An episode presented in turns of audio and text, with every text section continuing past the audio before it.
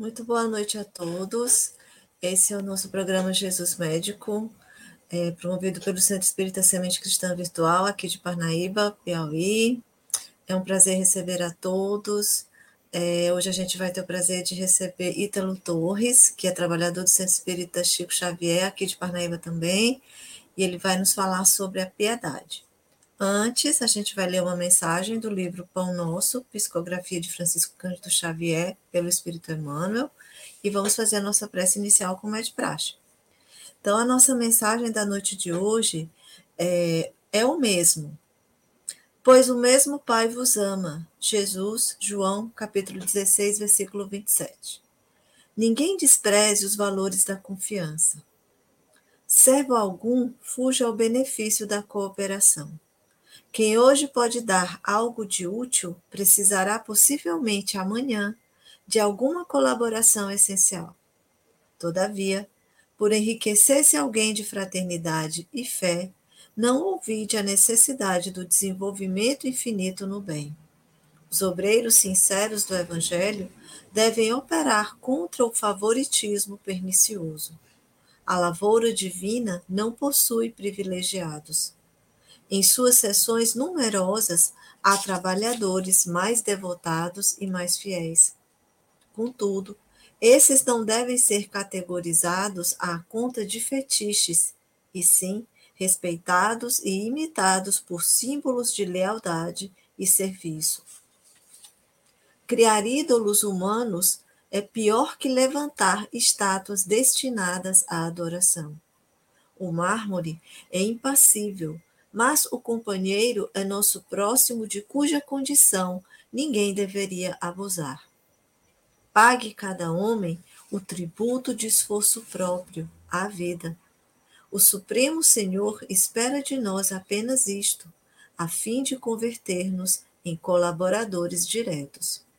O próprio Cristo afirmou que o mesmo Pai que o distingue ama igualmente a humanidade. O Deus que inspira o médico é o que ampara o doente. Não importa que asiáticos e europeus o designem sob nomes diferentes. Invariavelmente é o mesmo Pai. Conservemos, pois, a luz da consolação, a bênção do concurso fraterno, a confiança em nossos maiores e a certeza na proteção deles. Contudo, não ouvidemos o dever natural de seguir para o alto, utilizando os próprios pés. Com essa advertência de Emmanuel, a gente pede um minuto de concentração em que a gente possa, por alguns instantes que seja, esquecer um pouquinho as preocupações do dia, os trabalhos, as tarefas, buscar elevar o nosso pensamento a Deus e pedir com toda a sinceridade da nossa alma as suas bênçãos, o seu amparo para todos nós que aqui nos encontramos, lutando por nossa renovação e por nosso aprendizado. Pedimos igualmente por todos aqueles distanciados do bem, que duvidam de sua existência, das finalidades superiores da vida, pelos que se encontram mergulhados em descrença, em impiedade, desnorteados, aflitos, sem rumo Agradecemos pelo pão de cada dia, pelo lar, pela família, pelas alegrias, pelo trabalho e também pelas dificuldades. Agradecemos pela oportunidade de estarmos aqui nesse instante, buscando trabalhar pelo Cristo, divulgando a Sua palavra de luz, divulgando os seus ensinamentos. Rogamos as bênçãos dos colaboradores dele que nos auxiliam nessas tarefas para o nosso palestrante expositor da noite de hoje, que ele possa inspirá-lo, auxiliá-lo a cumprir com esse desiderato. E agradecemos e rogamos bênçãos por todos aqueles que nos honrarem com a sua atenção. Pedimos que nosso Senhor nos ajude no decorrer desta semana que finda e que se inicia na próxima, com as suas tarefas, com os trabalhos e desafios que surgirão. Muito obrigada por tudo, que a sua paz nos envolva a todos hoje e sempre. Graças a Deus. Ítalo, é um prazer tê-lo aqui. A palavra é sua. Bem-vindo. Muito obrigado, muito obrigado, Cláudio, muito obrigado, Dora. Boa noite a todos que estão nos ouvindo. Gostaria primeiramente de agradecer a oportunidade de estar aqui mais uma vez, né?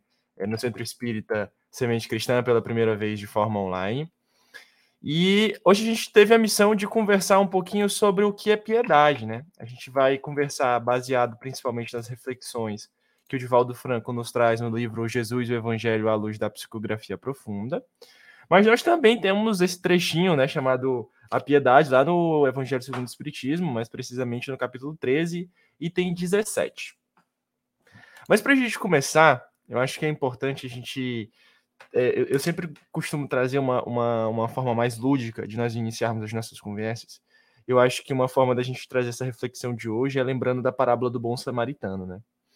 Parábola do bom samaritano se dá no seguinte contexto: o Cristo ele está ali naquele momento conversando com um doutor da lei, né? É, é, provavelmente um fariseu, uma pessoa que, em teoria, segundo os costumes do, dos povos, ele, ele era para ser alguém muito inteligente, né? Era uma referência para o seu povo e para o seu grupo. E o Cristo começa a conversar com ele, falando sobre o amor, falando sobre o respeito, falando sobre os mandamentos.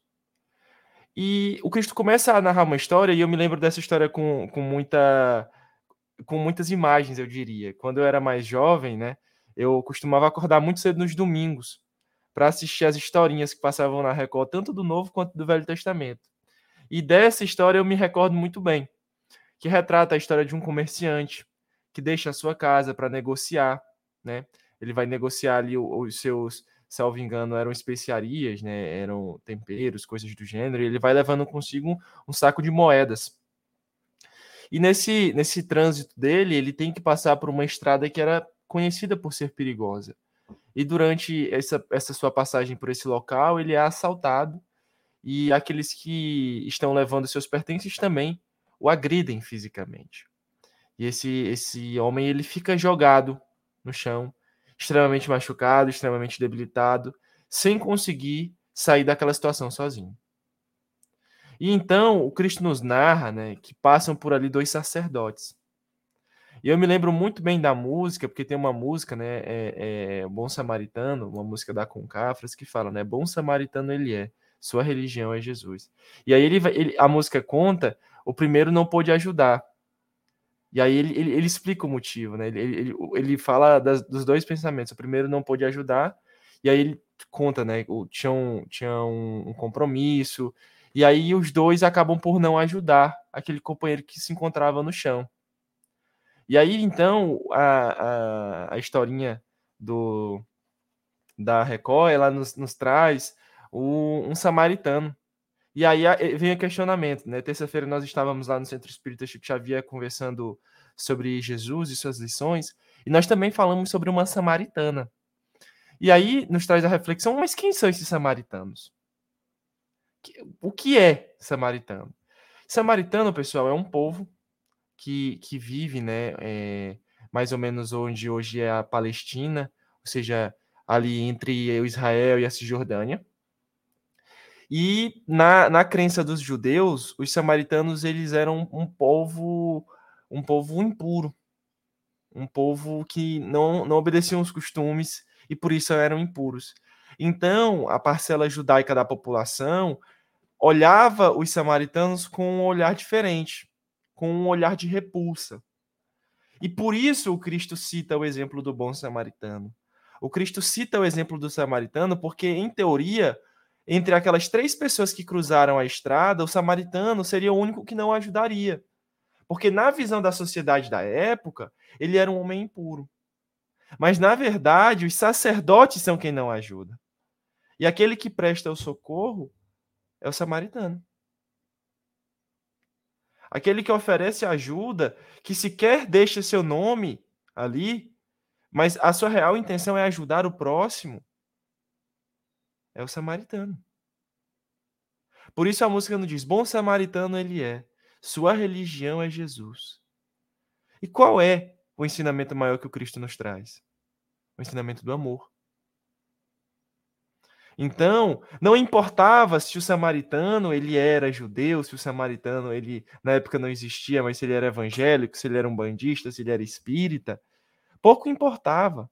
O que importava, e, e aquele era o motivo de o Cristo estar citando, era justamente o fato de ele ser uma pessoa que ama, uma pessoa que respeita, e uma pessoa que sente a piedade, que vê um irmão necessitado e corre buscando, buscando auxiliá-lo. E aí, por isso o Evangelho nos traz, o Evangelho segundo o Espiritismo, esse, nesse, nesse capítulo 13, né? Inclusive, é, é, a gente tem outros belos exemplos que vamos citar mais à frente. No capítulo 13, no item 17, a gente tem, falando sobre a piedade. A piedade é a virtude que mais vos aproxima dos anjos. É a irmã da caridade que vos conduz a Deus. Ah, Deixai vosso coração enternecer-se com os aspectos das misérias e dos sofrimentos dos vossos semelhantes. Ou seja, tomemos o samaritano como exemplo. Ele que deixou aquele sentimento de, poxa, o meu próximo necessita de mim. O meu próximo hoje passa por uma situação que amanhã posso ser eu quem vou passar. Porque o maior mandamento de Deus, os maiores mandamentos, né, quando Cristo vai nos narrar ele, o maior mandamento é amar a Deus sobre tudo, né? E o segundo mandamento é amar o próximo como a si mesmo. E se eu quero ser respeitado, se eu quero viver em saúde, por que, que eu não tenho que, de certa forma, trabalhar para que o próximo viva da mesma forma? Certo, meus queridos? Então, pessoal, eu também estou aqui acompanhando pelos comentários. Se alguém tiver alguma dúvida, sinta-se à vontade, tá bom? Prosseguindo, a gente tem aqui o seguinte, a seguinte entendimento, né? O objetivo da, da piedade é entender que a verdadeira piedade é aquela que se origina em um sentimento de ligação e compaixão com o próximo. Por isso eu citei o mandamento que o Cristo nos traz. Porque todos nós somos seres em evolução. Eu acho que um, um, um bom dia para se falar em piedade é o dia de hoje dia de hoje a gente, o Brasil foi jogar a competição e eu realmente estou aqui um pouco abalado ainda. Confiava no Hexa, mas o Hexa não veio. E aí começam os burburinhos, né? Começa aí na internet se falar, ah, o culpado é X, o culpado é Y, o culpado é fulano de tal. E eu acho que, assim, trazendo para a realidade, porque, assim, pessoal, às vezes a gente fala em piedade, aí o Ítalo citou o bom samaritano. Então a piedade é só quando alguém está doente. Não, a piedade é no dia a dia. A piedade, por exemplo, no, dia da, no, no, jogo de hoje, meus queridos, é vermos que talvez alguns jogadores tenham tido faltas individuais a mais que os outros, ou seja, acabaram não correspondendo com a expectativa que a nação brasileira colocava sobre eles, que algum, ou, talvez o técnico, alguém da comissão técnica, não tenha correspondido com a expectativa que nós colocamos sobre ele. E tudo bem nós estarmos insatisfeitos, mas nós temos que entender que eles também são humanos. E eles têm o direito de errar. E quando eu falo que eles têm o direito de errar, não é dizendo que eles vão. Per... Aqui já, já entra até numa questão. Acabei me aprofundando demais. E não é que eles tenham que permanecer ou não na, na, na, situação de dirigente ou qualquer outro jogador da seleção brasileira. Mas é na situação de compreendermos que as suas falhas elas existem por causa da nossa evolução espiritual, da nossa evolução moral. Certo? E, e então, assim, quando eu digo isso, é no sentido de fazendo um paralelo, tá, meus irmãos? A, a ideia da seleção é apenas metafórica, é mais para nós extrairmos alguns sentimentos, porque assim, às vezes nós nos indignamos com os nossos queridos companheiros. Ah, mas fulano de tal tem que sofrer as consequências das suas ações. E nós também. Mas nós devemos nos lembrar que o julgamento que nós aplicarmos sobre o outro, ele também nos será aplicado da, do, de mesmo peso. Então, ao invés de querermos julgar, tenhamos compaixão nós possamos requisitar as medidas necessárias para solucionar a problemática. Mas tenhamos compaixão com as críticas que iremos tecer, com a forma que nós iremos tecer essas críticas, certo? Prosseguindo na nossa ideia, a gente tem, como eu falei, né, lá em, em Bordeaux, é, é, o Espírito Michel nos traz isso, né, de que a piedade é a virtude que mais nos aproxima dos anjos. poxa, se a piedade é a virtude que mais nos aproxima dos anjos, e nós temos eles como, como de certa forma, um, um, um exemplo a ser seguido, então sejamos piedosos, sejamos caridosos, certo? O Chico ele nos, tem, ele nos traz uma frase de muita sabedoria que ele nos diz: a caridade é um exercício espiritual. Quem pratica o bem coloca em movimento as forças da alma.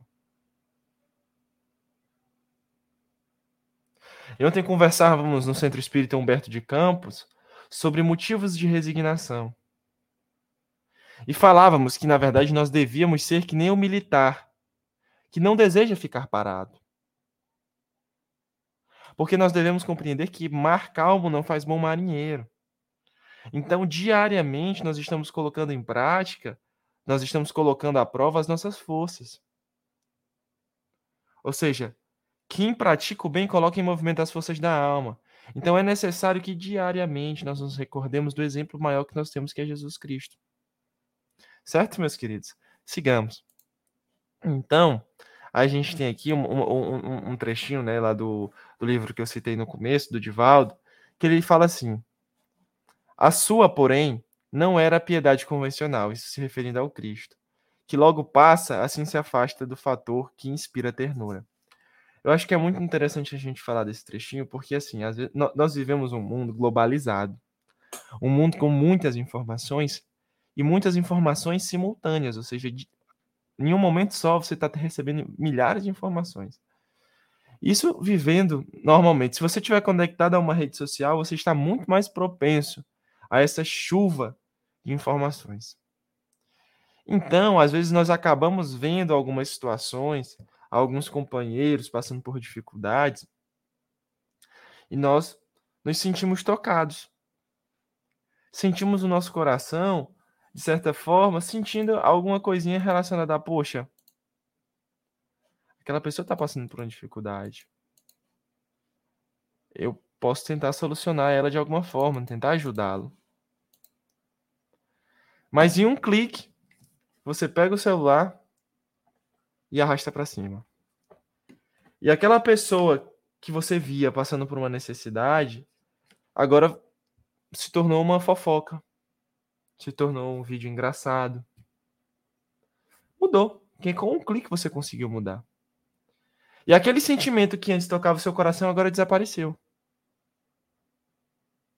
E por isso, meus irmãos, nós devemos nos compreender como ainda muito inferiores, porque o que o Divaldo aqui nos traz, ele fala, olha, a sua, se referindo ao Cristo. Porém, não era a piedade convencional, que logo passa assim que se afasta do fator que inspira ternura. Ou seja, o, o Cristo ele sentia, isso se torna até mesmo um pleonasmo, o Cristo sentia aquele sentimento de forma permanente. Eu vou me permitir tirar o fone, pessoal, já que eu estou falando aqui sozinho. Quando a Cláudia voltar, eu, eu retorno com o fone.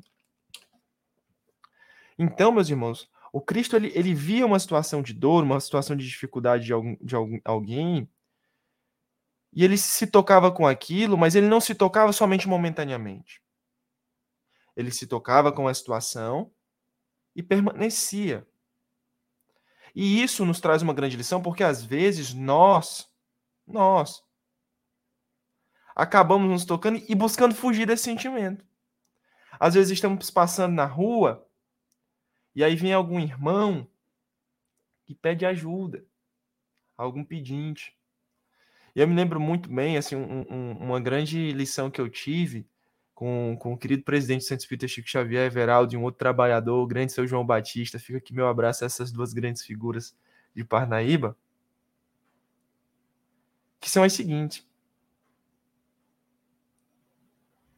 Eles nos diziam que às vezes nós passamos por algum pedinte na rua e acabamos, quando ele fala, meu irmão, você não tem uma moedinha? E nós acabamos assim, não, não tenho nada não, e seguimos em frente.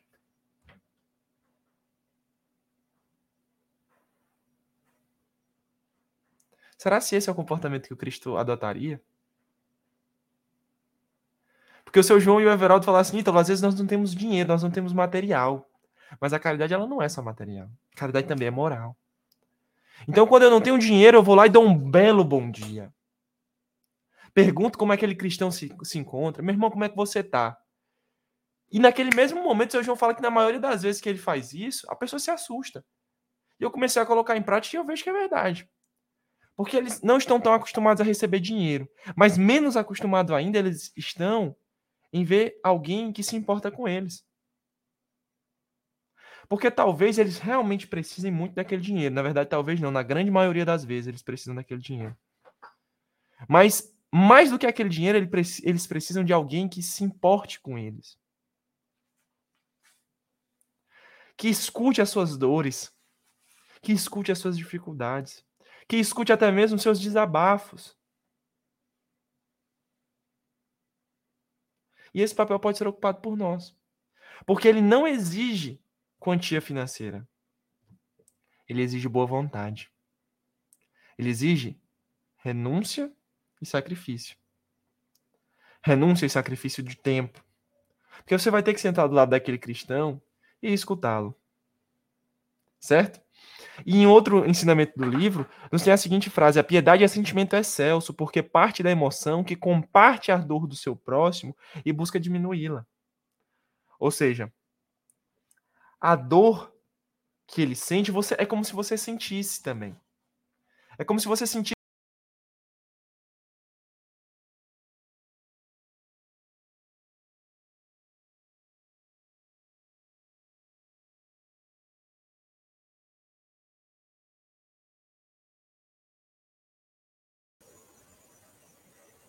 Eu acho que a gente teve um pequeno probleminha com a internet. Vamos aguardar.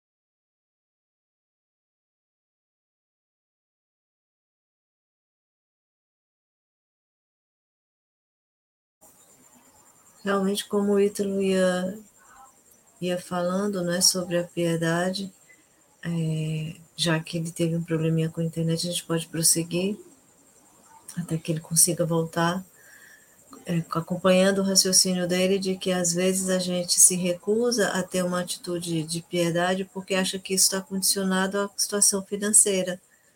E não é, né? No Evangelho, no próprio Evangelho segundo o Espiritismo, ah, nas instruções dos Espíritos, a gente ouve é, textos e que são desdobrados por, por André Luiz, por Joana de Ângeles e Emmanuel, onde eles falam que a verdadeira piedade ela não prescinde nem de, de condição financeira, de moedas, e nem de cultura, nem de, de ciência, de saber, né?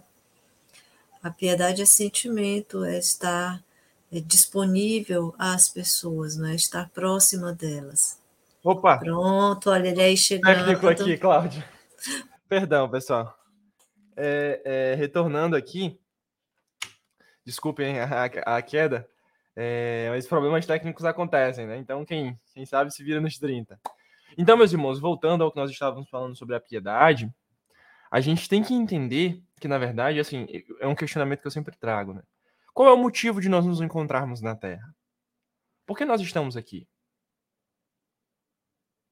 Vocês já se questionaram isso? Espíritas talvez tenham uma tendência a saber responder essa pergunta um pouco melhor pelo estudo que eles já tiveram. Mas nem todos nós sabemos.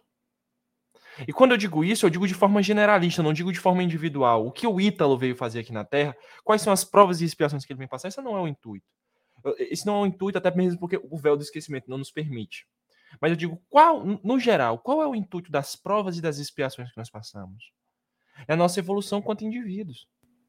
E quando o Cristo fala que a piedade é sentimento excelso, porque parte, desculpa, quando a gente entende é, que é um pensamento do Cristo, perdão, associar a falar ele quando na verdade não é. A piedade é sentimento excelso, porque parte da emoção que comparte a dor do seu próximo e busca diminuí-la. Ou seja, quando a gente pratica a piedade de forma verdadeira, é como se nós estivéssemos nos colocando como correntes, ou seja, os, os, os elos da, das correntes. Por quê? Porque eu me identifico como, como um indivíduo que precisa de melhoramento e identifico no próximo um indivíduo como também necessitado de, de melhoramento. E quando eu identifico dessa forma, fica muito mais fácil. Porque às vezes nós nos colocamos num papel de vítima que não existe. Nós investimos num papel onde nós somos imperfeitos, mas todos os outros ao nosso redor são perfeitos. Ou seja, eu posso cobrar de todos, mas ninguém pode cobrar de mim. Então, quando na verdade nós temos que entender que temos que ser piedosos de forma indulgente com o nosso querido irmão, porque assim nós estaremos auxiliando a melhorar. E estaremos nos auxiliando a melhorar. Porque dessa forma você vai exercitar a paciência, a caridade através da indulgência. Tudo isso. Certo? Então a gente também tem que entender que ao tempo que inverte a compaixão, eleva a alma, que se desdobra para viver ao lado do sofrimento e minimizá-lo. Isso aqui é um trechinho do livro. Oferecer a linfa que mitiga a sede e o pão que elimina a fome. Ou seja, quando nós temos compaixão para com o nosso próximo, quando nós nos sentimos tocados pela dor que ele passa, nós estamos ali, de certa forma, prontos. E aí cabe a nós, ao nosso livre-arbítrio, decidirmos se iremos auxiliá-los ou não. E, infelizmente, meus irmãos, é triste dizer, mas essa, essa a, a realidade ela é dura, né? Em alguns momentos nós optamos por não auxiliar. Nós optamos por não auxiliar, por, por às vezes por, por até mesmo, como que eu posso dizer, por egoísmo, egoísmo financeiro. Ou seja, é, é, não quero distribuir o que eu tenho, não quero dar o que eu tenho. Então, nós temos que compreender que quando nós auxiliamos o próximo, quando nós somos caridosos, na verdade, os maiores beneficiados somos nós. Torno a citar um exemplo do Divaldo, que é muito claro lá no livro, inclusive fica aqui a recomendação, se eu não me engano, o nome do filme dele é O Mensageiro da Paz. É muito bom esse filme, porque retrata o Divaldo como humano. Às vezes nós tendemos a, a, a tentar elevar os médiums que psicografam como, como seres é, é, divinos, quando na verdade eles, por estarem na Terra, são humanos como nós. Como nós. E aí retrata o Divaldo passando por uma dificuldade muito grande. E quando o Divaldo passa por essa dificuldade, um processo obsessivo, quem aparece a ele é Joana de Ângeles, mas na época do aparecimento ele ainda não identificava ela como Joana de Ângeles, porque não havia tido essa apresentação nominal. Aparece para ele e fala: Divaldo, esse teu problema ele é solucionado com uma simples palavra, que é a caridade. É você ver o seu irmão sofrendo e se enternecer por ele. Ou seja, você vê alguém passando por um, um sofrimento e você está ali para auxiliá-lo. Porque quando você sofre, quando você passa por uma dificuldade, mas você se coloca em prontidão para ajudar alguém, você percebe que aquela sua dor, na verdade, não era do tamanho que você acreditava. Você perde um tempo, ou, na verdade, não perde, ganha, mas não nesse sentido, você deixa de ter um tempo que você teria para ficar pensando sobre o seu problema e, na verdade, começa a pensar em como você pode auxiliar o próximo. Olha que bênção. A caridade nos dando oportunidades de sairmos de uma zona mórbida, de dores, de, de, de pensamentos obsessivos, de monoideísmos, e nos colocando de prontidão para auxiliar o próximo. Seguindo com a nossa ideia de hoje, nós temos o seguinte outro trecho. Por isso é discreta e ungida de amor, nunca se permitindo exibir o sofrimento de quem quer que seja, mas sabendo dissipar as sombras e acolhendo o amargor do próximo com a luz da alegria sem alarde. E é muito interessante esse trecho, meus irmãos, porque quando a gente fala assim, eu acho que todos nós nos lembramos de um trechinho do Evangelho. Nós nos lembramos dos infortúnios ocultos. Olha o que ele diz. Por isso é discreta, se referindo à piedade, e ungida de amor, nunca se permitindo exibir o sofrimento de quem quer que seja, mas sabendo dissipar as sombras e acolhendo o amargor do próximo com a luz de, da alegria sem alarde. Isso não é exatamente o que aquela senhora que é citada lá no trecho da, dos infortúnios ocultos faz? Ou seja, ver a dor do próximo, observar o sofrimento, observar, desculpe, observar o sofrimento daquele irmão, estender a mão sem ser necessário que ele estenda primeiro, porque dessa forma você está é, é, indo antes de ele ter que se humilhar, e vai lá e auxilia sem que ninguém saiba. Sem que ninguém saiba. Ou seja, o infortúnio oculto diariamente bate a nossa porta. Diariamente. Nós conhecemos alguém, ou nós já conhecíamos e nos deparamos novamente com alguém que passa por dores no seu íntimo, no seu âmago.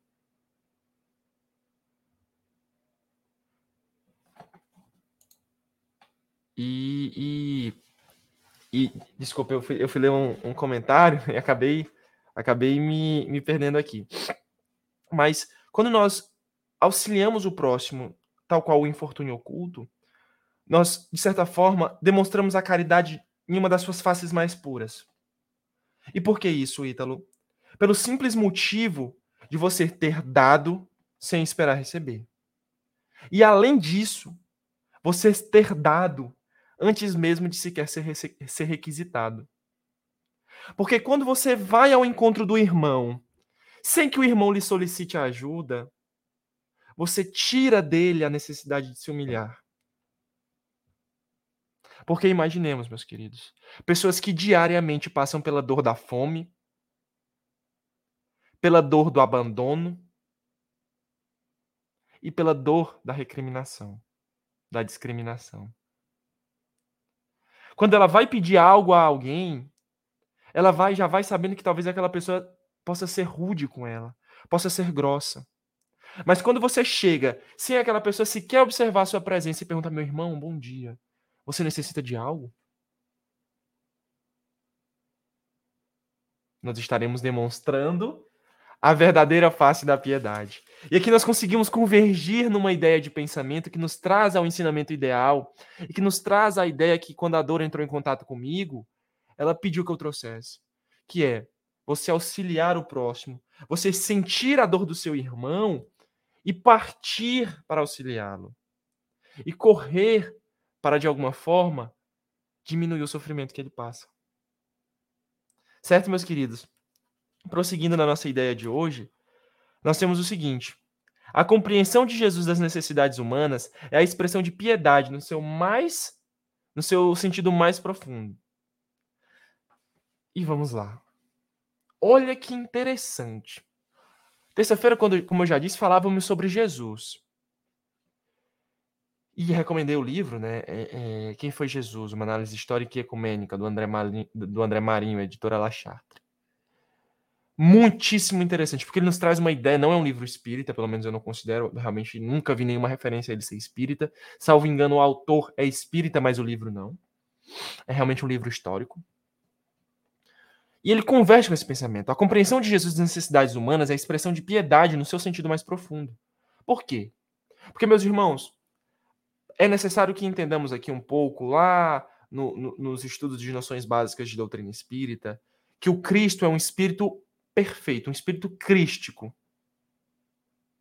Ou seja, ele é um espírito da mais alta hierarquia. E nós ainda estamos galgando os primeiros degraus da evolução. E o Cristo abdica, o Cristo renuncia de toda essa evolução que ele tem ou seja, de todo esse progresso moral, todo esse progresso espiritual que adquiriu ao longo dos anos, ao longo das encarnações que ele passou. Ele abdica da vibração que essas suas conquistas lhe trazem. E ele passa por um sofrimento absurdo para reencarnar no planeta Terra. Pelo simples motivo do entendimento e da compreensão das nossas necessidades quanto humanos, para que se realizassem as três grandes revelações, sendo ele a do meio. Porque sem o Cristo, nós não teríamos aquele marco histórico, social e espiritual do Velho para o Novo Testamento. Esse marco que nos traz antes sacrifícios mais materializados para o novo, que nos traz sacrifícios espiritualizados. Que ele nos traz que o homem necessita amar, que o homem necessita respeitar, que o homem, quando eu digo homem, eu digo quanto ser humano e não como é, é, gênero masculino, que nós, seres que habitamos o planeta Terra, necessitamos, acima de tudo, de auxiliar um ao outro. Porque quando eu auxilio o meu próximo, eu, de certa forma, levo a ele o exemplo de ele auxiliar alguém. E assim nós vamos criando uma grande cadeia do bem. Uma grande teia, uma enorme teia, um enorme ciclo de pessoas que vão se ajudando. Então, Cristo nos mostra com, com ao vivo e a cores, como dizem as pessoas do, do, do, do século passado. Ele nos dá esse exemplo em carne e osso de como é você renunciar a algo para auxiliar alguém. E eu acho que isso é interessante, e novamente eu trago, quem já me acompanhou em qualquer outra palestra sabe que eu digo sobre isso. O Cristo, os ensinamentos do Cristo, eles só estão vivos hoje porque o Cristo não era apenas um homem de palavra. O Cristo era um homem de palavra, mas também de ações. E por isso ele consegue trazer tantas pessoas para a sua doutrina, para a sua linha de pensamento, porque ele arrastava, mas não apenas pelo que ele falava, mas pelo que ele vivia. Ou seja, ele arrastava pelo exemplo. E o Cristo nos dá esse exemplo claramente. Esse exemplo de eu tinha muito, não é que o Cristo deixou de ser esse espírito perfeito, eu não estou falando isso. Mas o Cristo deixa de viver as ondas vibratórias do amor pleno, da felicidade plena, para estar conosco. Seres ainda muito embrutecidos, seres ainda muito imperfeitos. É, ele, ele, ele abdica de tudo isso para nos auxiliar para nos dar o exemplo. Isso se torna até mesmo uma metalinguagem, porque é o Cristo dando exemplo através do exemplo. O Cristo vem para dar o exemplo, mas só a vinda dele já é um grande exemplo. Vocês conseguem compreender isso? Então, meus queridos, para finalizar as nossas, os nossos trechos do livro, Jesus conseguia esse desempenho por haver se auto-superado e transformado todos os seus anseios em empreendimentos de amor pela humanidade. E quando nós amamos o nosso próximo, quando nós nos sentimos felizes pelas conquistas dos nossos próximos, quando nós nos sentimos tocados pelas dores dos nossos próximos, do nosso próximo, aí sim nós vamos conseguir desempenhar um trabalho parecido com o do Cristo. Porque é necessário que você se melhore, porque nós só podemos dar aquilo que nós temos é muito claro o mandamento de Jesus. Amar o próximo como a si mesmo. Mas se você sequer se ama, como você vai amar alguém?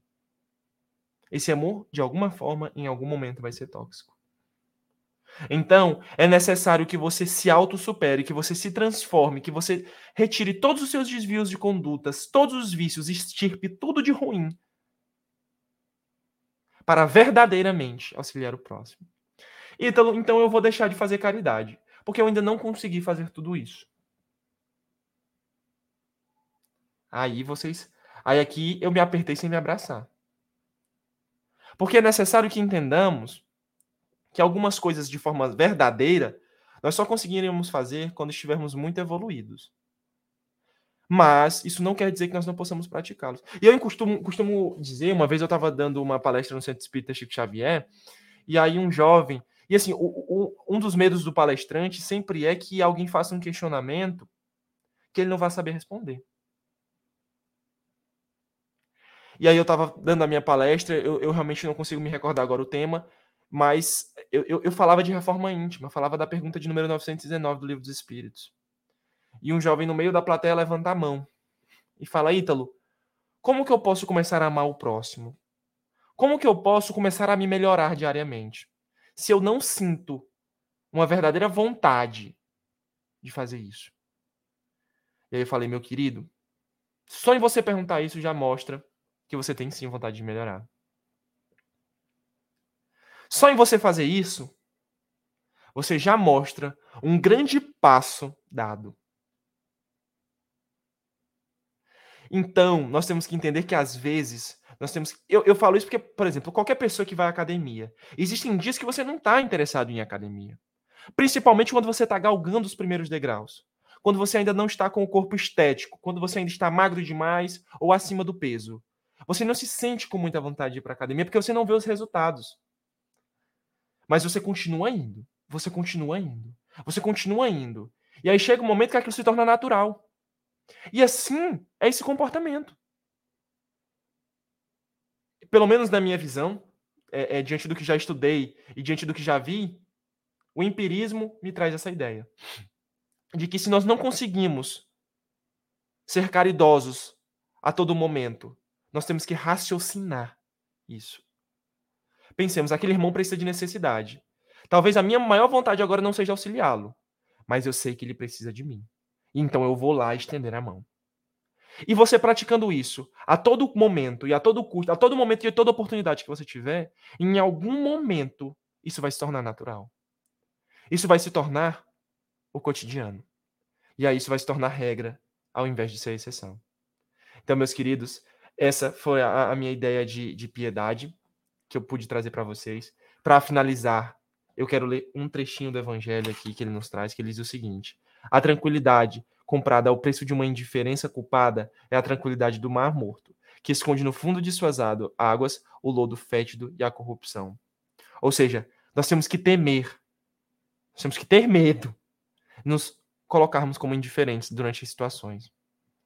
E o Dante, né? O Dante dos, dos, do, dos sete infernos, ele nos fala. E isso aqui, meus irmãos, não estamos falando de doutrina espírita, tá bom? Estamos apenas fazendo, trazendo uma frase que talvez não seja real, mas muito provavelmente não é, mas apenas atitude de, de, de nos lembrarmos que o Dante nos fala que aqueles que se tornam indiferentes em situações de grande escolha para a humanidade, estes se encontrarão em zonas mais difíceis quando desencarnarem. Então, que ao vermos alguém passando uma necessidade, que estendamos a mão. Ao vermos um irmão sentindo dor, que possamos acolhê-lo com um abraço, se essa for a única coisa que tivermos naquele momento. Que nós possamos tomar o exemplo do Cristo como nosso. Então, para finalizar a nossa conversa de hoje, Sigamos, meus irmãos, sigamos os passos do nosso querido Mestre Jesus. Novamente, eu gostaria de agradecer muito a oportunidade de estar aqui hoje com vocês, agradecer a Dora pelo convite e também a Cláudia por estar aqui hoje com a gente. Grande abraço. A gente é que agradece, Ítalo, imensamente a sua presença aqui, a sua contribuição, bem como a todos né, que se disponibilizam é, de vir desdobrar o pensamento de Joana de Ângeles, que trata acerca do Evangelho e dá essa, esse embasamento de natureza psicológica, a fala assim, de uma pessoa jovem, com, com antenado com as, com as novidades, a sua forma de falar, de alcançar esse público então, foi muito bom mesmo, porque cada colaborador que chega traz a si próprio, né? Traz as suas experiências, traz o seu jeito, a sua maneira. Isso é muito enriquecedor para nós, porque nos ajuda a exa exatamente a respeitar essa diversidade de pensamento e de maneiras de compreender o Evangelho, que ele não é uma coisa é, engessada, compacta, de forma alguma. O Evangelho expande o pensamento, expande os, a, a, a, as ideias das pessoas. Sim? Se, se, me, se me permite, eu gostaria de, de falar um pouco sobre o que você disse. É, é, é, muito interessante o que você falou. Inclusive, eu não me lembro agora qual, qual é o livro e qual é o trecho, mas na coleção Fonte Viva do, do, do Emmanuel, ele nos, nos traz é, é o seguinte, ele, ele nos traz um, um, um, grande, uma grande ideia que, que fala que assim, o, o pensamento do Cristo ele não é uno em relação à visão e à abordagem que você pode ter com ele. E eu acho que isso é que é enriquecedor. É nós entendermos que o evangelho, ele é homogêneo ao se falar de amor e falar de coisas boas, mas a abordagem quanto a isso ela é heterogênea. E o evangelho é heterogêneo na forma de abraço aos indivíduos necessitados. O evangelho ele não abraça só um grupo, ele abraça a todos, aos espíritas, aos não espíritas, aos cristãos e aos não cristãos. O próprio, o, próprio, o próprio Jesus Cristo, há dois mil anos atrás, ele nos foi um exemplo disso, ao citar o samaritano, que era alguém que, pelo seu povo, era visto como alguém impuro. O Cristo nos traz outro grande exemplo ao falar da mulher adúltera. Então, assim, que nós possamos entender que nós não estamos aqui para julgar, que nós estamos aqui para amar, que nós estamos aqui para abraçar as diferenças e que nós estamos aqui, acima de tudo, para abraçar aqueles que, de alguma forma, não estão sendo acolhidos pela sociedade. Porque foi isso que o Cristo fez há dois mil anos. O Cristo não estava entre os maiores. Ele era o maior, mas ele fala muito claramente: não são os sãos que precisam de médicos. O Cristo veio para os humildes, pois eram aqueles que estavam preparados para reconhecer a necessidade do melhoramento. Muito bem. Então, agora, para concluir a nossa tarefa, é, respeitando também o nosso tempo né, de trabalho, queria pedir para você concluir fazendo a oração final, encerrando a nossa noite. E aí a Dora segue com os, os as vinhetas que ela ainda tem que mostrar aí para nós. Então vamos fechar os nossos olhos, elevar o nosso pensamento a Deus. Agradecer a Ele a bendita oportunidade de mais uma vez estarmos reunidos, tendo a oportunidade de estudar, mas, mestre, gostaríamos de te pedir uma coisa: que nós possamos retirar isso do campo das ideias e colocar no campo das práticas, para que possamos melhorar e entender a necessidade de estendermos a mão ao próximo. Abençoa-nos hoje e sempre, dá-nos força e ânimo para seguirmos na tua seara. Que assim seja, graças a Deus. Muito obrigado, pessoal, pela oportunidade. Grande abraço.